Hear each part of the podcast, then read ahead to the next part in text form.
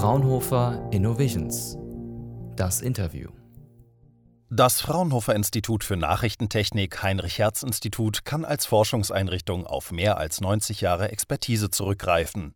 Geforscht wird unter anderem an 5G-Technologien, der Datenübertragung per Licht, aber auch an der Weiterentwicklung preisgekrönter Videokodierungsstandards oder neuer Kamera- und Präsentationssysteme, von 2D bis VR.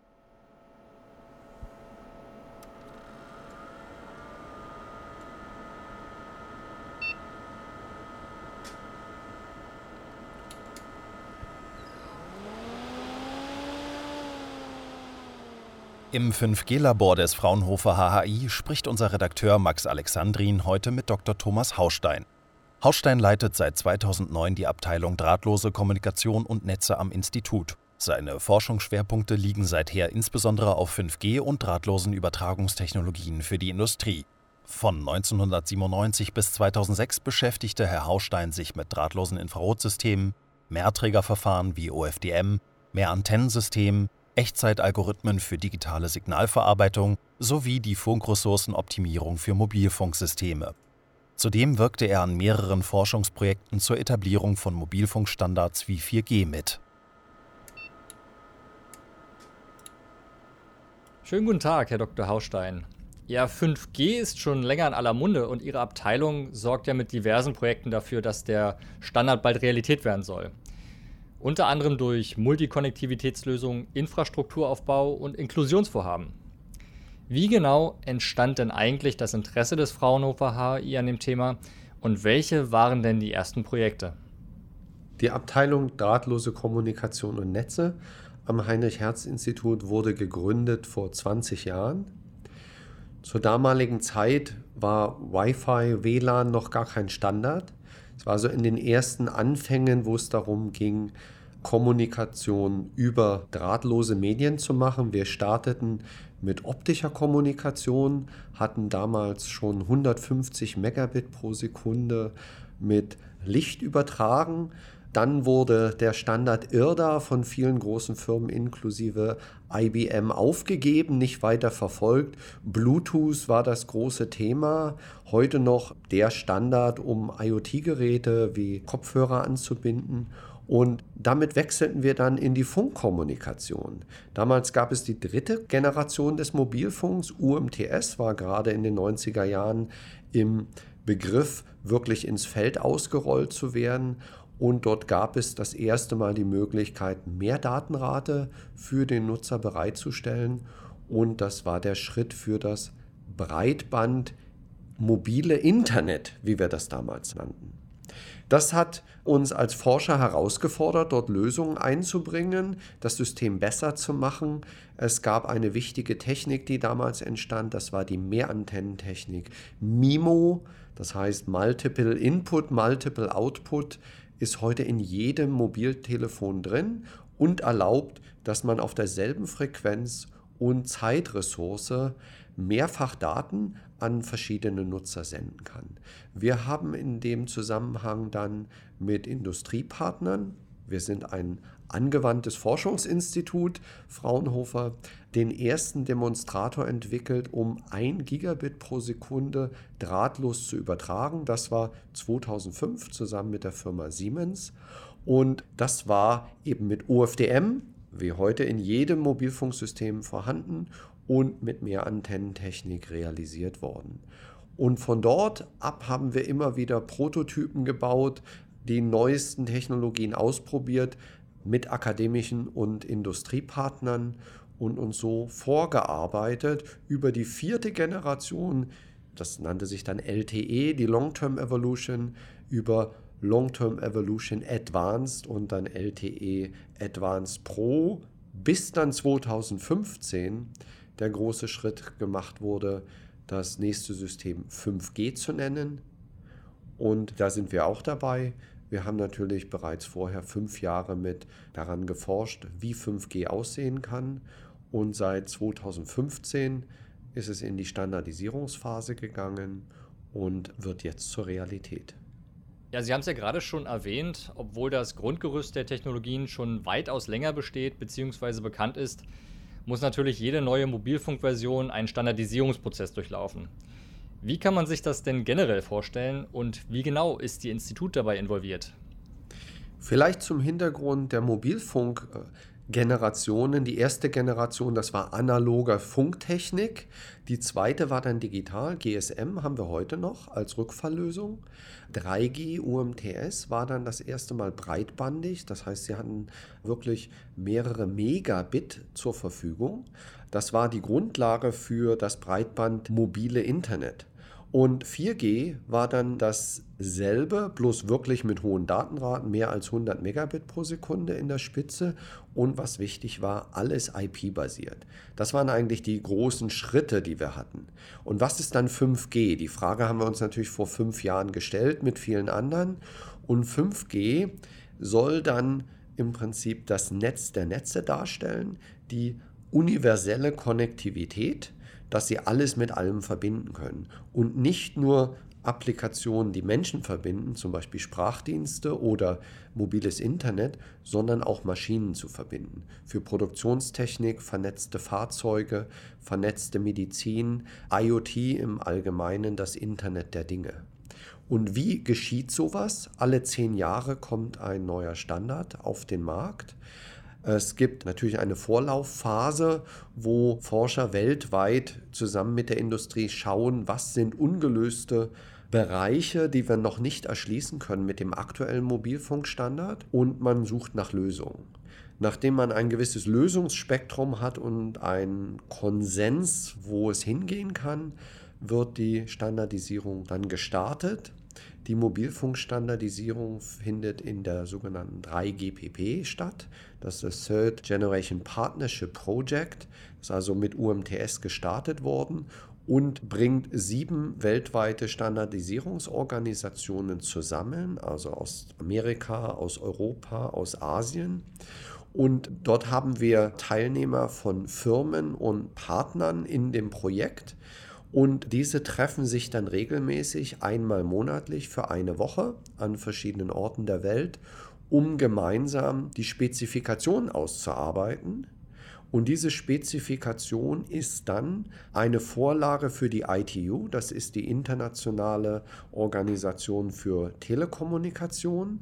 Und die ITU schaut sich diese Vorschläge an und wenn die dem Standard, der nächste ist dann IMT 2020, entsprechen, dann empfiehlt die ITU den Standardisierungsorganisationen in den Regionen, in Europa ist das ETSI, diesen Vorschlag so zu adoptieren.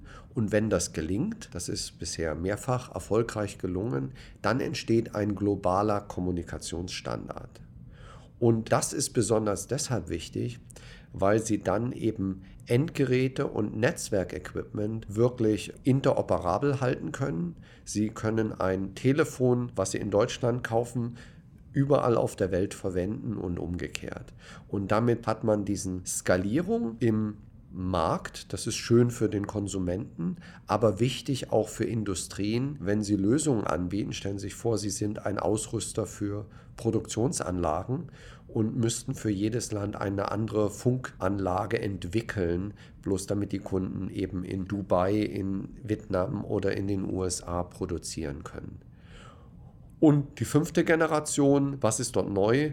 Die fünfte Generation soll eben Kommunikationslösungen, Funkkommunikation für vertikale Industrien bringen. Vertikale Industrien sind zum Beispiel Produktionstechnik, Industrie 4.0, ein wichtiges Thema für Deutschland die vernetzten Fahrzeuge. Automobilindustrie ist hier ein wichtiger Bereich in Deutschland und Europa. Vernetzte Gesundheit, das sind alles Bereiche, die damit erschlossen werden. Und dort gelten ganz andere Anforderungen an ein Funksystem als für den Konsumenten. Wenn Sie als Konsument sich durchaus damit abfinden, dass Sie vielleicht in 2% der Fälle einen Telefonanruf zweimal tätigen müssen, dann ist das für Maschinen keine Option. Und für Maschinen ist extrem wichtig, wenn man Fernsteuerung hat, dass auch keine Pakete verloren gehen. Das heißt, Zuverlässigkeit und Latenz, also wie lange braucht ein Paket von A nach B und zurück, sind wichtige Parameter, die dann in 5G ganz anders bereitgestellt werden können als in 4G. Fraunhofer insgesamt macht viel Standardisierung, Audiostandardisierung, Videostandardisierung und seit fünf Jahren auch Mobilfunkstandardisierung als eigenes Mitglied. Wir haben das die letzten 15 Jahre bereits gemacht für unsere Kunden. Seit 2015 sind wir als eigenständiges Mitglied in der 5G-Standardisierung aktiv. Insbesondere deshalb, weil 5G für die Vertikalen wichtig ist. Und die Vertikalen sind gar nicht Member oder erst seit kurzem wirklich Mitglieder in der Standardisierung. Das heißt, die Produktionstechnik hat ein eigenes Ökosystem, wer liefert an wen. Und das ist nicht dasselbe Ökosystem wie im Mobilfunk, wo man Mobilfunknetzbetreiber hat, Mobilfunkausrüster, Endgerätehersteller und Chiphersteller. Deshalb können wir hier eine Brückenbildung leisten für unsere Partner. Wir haben das Verständnis für deren Bedürfnisse über die Projekte und die enge Zusammenarbeit und können diese unterstützen beim Einbringen von Anforderungen und dann auch von Lösungen in dem neuen Standard. Und das ist auch der Fokus. Wir fokussieren uns auf Lösungen für zuverlässige Funkkommunikation, wichtig für automobile Lösungen, also Fahrzeug-zu-Fahrzeug-Kommunikation und zum Beispiel neue Märkte wie Satelliten, die mit in das 5G-System eingebunden werden sollen. Die Beispiele, die Sie gerade angeführt haben, stehen für eine neue Qualität der Vernetzung, die natürlich große Teile der Wirtschaft betreffen wird. Der 5G-Standard scheint ja dann gerade für die Zukunft der Industrie beispielsweise in der Robotik oder generell im Echtzeitmonitoring unabdingbar zu sein. Wann schätzen Sie, wird die Technologie letztendlich reif für den industriellen Markt werden? 5G als Standard ist bereits seit Ende 2018 verfügbar als Standarddokument. Derzeit haben wir mehrere Länder weltweit, die 5G-Netze gestartet haben. Worauf wir warten, sind Endgeräte. Wir haben Ankündigungen und erste Endgeräte mit begrenzter 5G-Funktionalität bereits im Markt. Wir erwarten, dass in 2020 mehr und mehr Endgeräte am Markt verfügbar sind. Das heißt, Konsumenten können dann bereits von diesen sehr hohen Datenraten in den neuen Netzen profitieren. Das ist eine natürliche Entwicklung, dass man zuerst die Mobilfunknetze aufbauen muss. Dazu muss Spektrum vergeben werden. Das ist in den meisten Ländern bereits erfolgt. Dann werden die Netze ausgebaut. In Deutschland gibt es auch erste 5G-Hotspots von verschiedenen Herstellern oder Netzbetreibern schon bereitgestellt und dann müssen die Endgeräte verfügbar sein in ausreichender Zahl, dass die Dienste wirklich von den Konsumenten wahrgenommen werden. Was parallel passiert, und das ist für viele Konsumenten gar nicht so sichtbar, ist der Ausbau dieser neuen Kommunikationsnetze in vertikalen Märkten, zum Beispiel in Industriehallen. Hierzu ist jüngst in Deutschland beschlossen worden, ein separates Spektrum bereitzustellen bei 3,7 bis 3,8 Gigahertz, was für Industrieverwendung, also lokale Netze bereitgestellt wird. Und dies erlaubt es eben einem Fabrikbetreiber, auf der Fläche, auf dem Bereich seiner Fabrik wirklich ein eigenes Netz zu betreiben.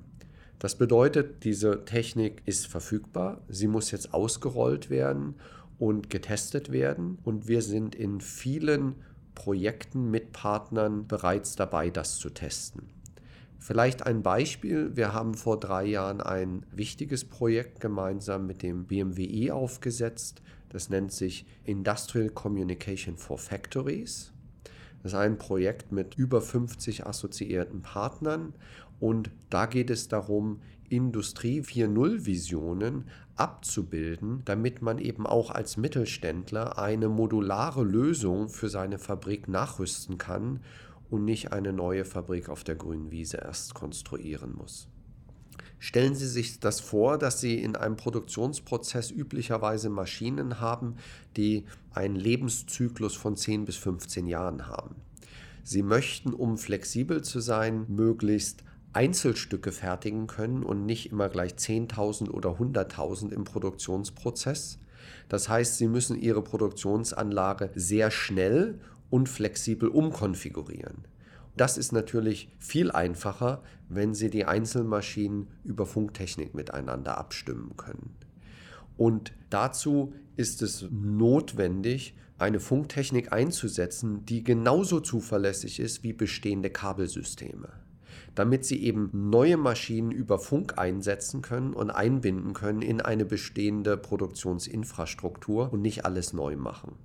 Hier ist die Hauptaufgabe, und das war das Anliegen dieses Projektes IC4F, Partner aus dem Telekommunikationsbereich und Partner aus dem Produktionsbereich zusammenzubringen, weil die Anforderungen in der Produktion sind ganz andere, als wir sie bisher im Mobilfunk für Endkunden kennen. Dieses Projekt hat Leuchtturmwirkung.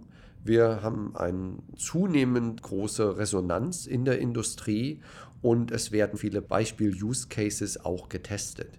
Stellen Sie sich vor, Sie haben einen als ein Beispiel einen Gabelstapler, der mit Bilderkennung QR-Codes an einer Kiste wahrnimmt und dann sofort seine eigenen Positionsdaten mit im System hinterlegen kann, wie die Kiste vom Punkt A zum Punkt B gebracht wird und was in der Kiste drin ist. Das ist wichtig für das Produktionssystem, damit man eben im richtigen Moment weiß, wo welche Waren liegen, um diese dann auch wirklich just in time zur Verfügung zu stellen und so optimal zu produzieren.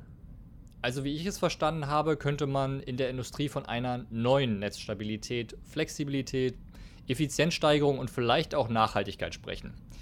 Wie können dann auf der anderen Seite Privatanwender von solchen Vorteilen profitieren? Und kann 5G eventuell sogar dabei helfen, die sehr ungleichmäßige Netzabdeckung in Deutschland zu verbessern? Ein klassisches Beispiel für den Privatanwender, wo man die Kürze von Latenzen, also extreme kurze Ping-Zeiten, also Sie sprechen mit einem Server und der antwortet in kurzer Zeit, wahrnehmen, ist natürlich der Bereich des Gamings. Und hier geht es natürlich um die Jugend, die natürlich viel mit Online- und Community-Games unterwegs ist. In diesen Spielen ist es natürlich extrem sichtbar, ob sie eine Latenz zum Server von 20 Millisekunden oder weniger als 10 Millisekunden haben. Viele Spiele, die mit virtueller Realität zu tun haben, brauchen extrem kurze Latenzen. Wenn diese nicht eingehalten werden, beobachtet man häufig ein typisches Phänomen wie die Cybersickness. Das muss ausgeschlossen werden, umso echter wirkt die Realität oder die Wahrnehmung der virtuellen Realität und deshalb sind diese Latenzen extrem wichtig. Vielleicht ein praktisches Beispiel, wo Sie das unbedingt brauchen, ist, wenn Sie eine Drohne steuern wollen und Sie sehen über große Entfernungen nur das Bild von der Kamera an Bord der Drohne.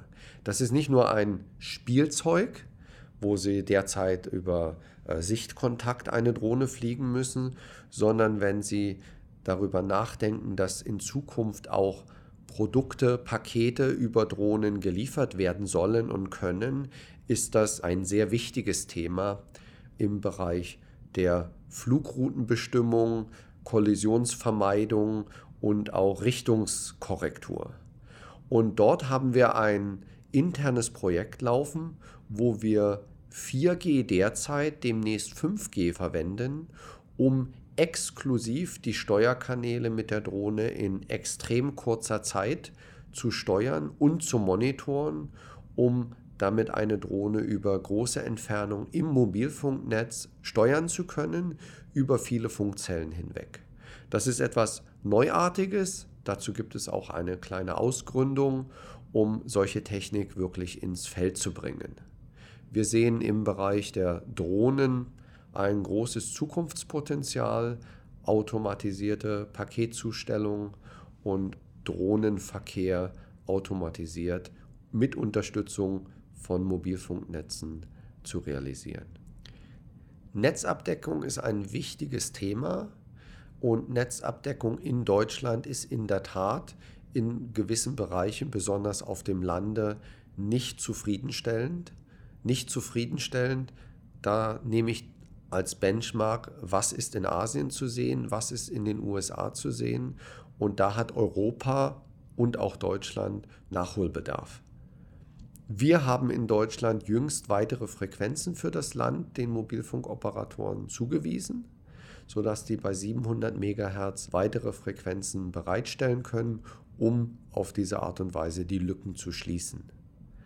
Wenn Sie fragen, ob 5G hier helfen kann, dann wird 5G in erster Linie helfen, um im vorerst städtischen Bereich extrem hohe Kapazitäten zusätzlich zur Verfügung zu stellen und die neuen Frequenzen, die wir haben für die lokalen Funknetze, Campusnetze, Industrielösungen, werden dann Lösungen bringen, um auch in Gebäuden, in Werkhallen einfach eine bessere Funkabdeckung zu erreichen, wo bisher der Mobilfunkoperator, der Mobilfunkbetreiber außerhalb von Produktionsgeländen meist seine Basisstation hatte und damit selber wenig tun konnte, um in Metallhallen eine zufriedenstellende Funkabdeckung bereitzustellen. Ja, dann hoffen wir, dass diese Lückenschließung auch den ländlichen Bereich betreffen wird. Sie haben ja bei der Drohntechnologie auch über die Latenzverringerung gesprochen. Das spielt natürlich noch in anderen Bereichen eine Rolle. Also gerade wenn intelligente Geräte miteinander kommunizieren. Da muss ich speziell ans autonome Fahren denken. Wie soll 5G dazu beitragen, dass die dortige Entwicklung noch schneller vorangeht? Seit der letzten Release von LTE haben wir auch eine Möglichkeit, Fahrzeuge miteinander direkt kommunizieren zu lassen.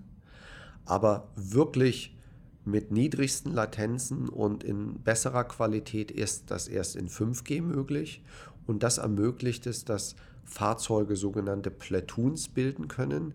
Das heißt, sie können LKWs miteinander über einen Funkkanal verbinden. Diese können in sehr kurzer Entfernung fahren und nur der vorderste Fahrer ist der, der dann das Tempo vorgibt und alle anderen LKWs dahinter sind wie an einer Deichsel, aber unsichtbar, an das erste Fahrzeug gekoppelt und wenn das Fahrzeug beschleunigt oder abbremst, tun das alle Fahrzeuge dahinter. Das ist energieeffizient, das ist sicher, das entspannt die Fahrer in den anderen Fahrzeugen und ist eins der wichtigen Beispiele, um einen riesigen Lkw-Zug auf Autobahnen fahren zu lassen mit höherer Sicherheit und mit weniger Spritverbrauch. Gleichzeitig können solche Kommunikationssysteme genutzt werden, dass Fahrzeuge in unübersichtlichen Situationen miteinander kommunizieren.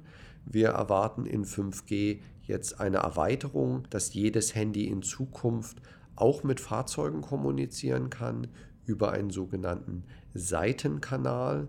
Das heißt, sie kommunizieren direkt mit dem Fahrzeug und nicht über die Basisstation mit dem Fahrzeug. Und das soll helfen, dass auch Fahrräder wahrgenommen werden können von Fahrzeugen, Jacken, Kinder mit ihren Schulrucksäcken, um die Sicherheit für sogenannte verletzliche Straßenteilnehmer deutlich zu erhöhen. Und das wird ein wirklicher Beitrag sein, der dann bei 5G eben in jedes Handy reinkommt, wahrscheinlich in zwei, drei Jahren dann am Markt verfügbar. Also wenn sich alles wie erwartet entwickelt, dürften wir es ja schon bald mit weniger Unfällen, vielleicht auch weniger Staus zu tun bekommen.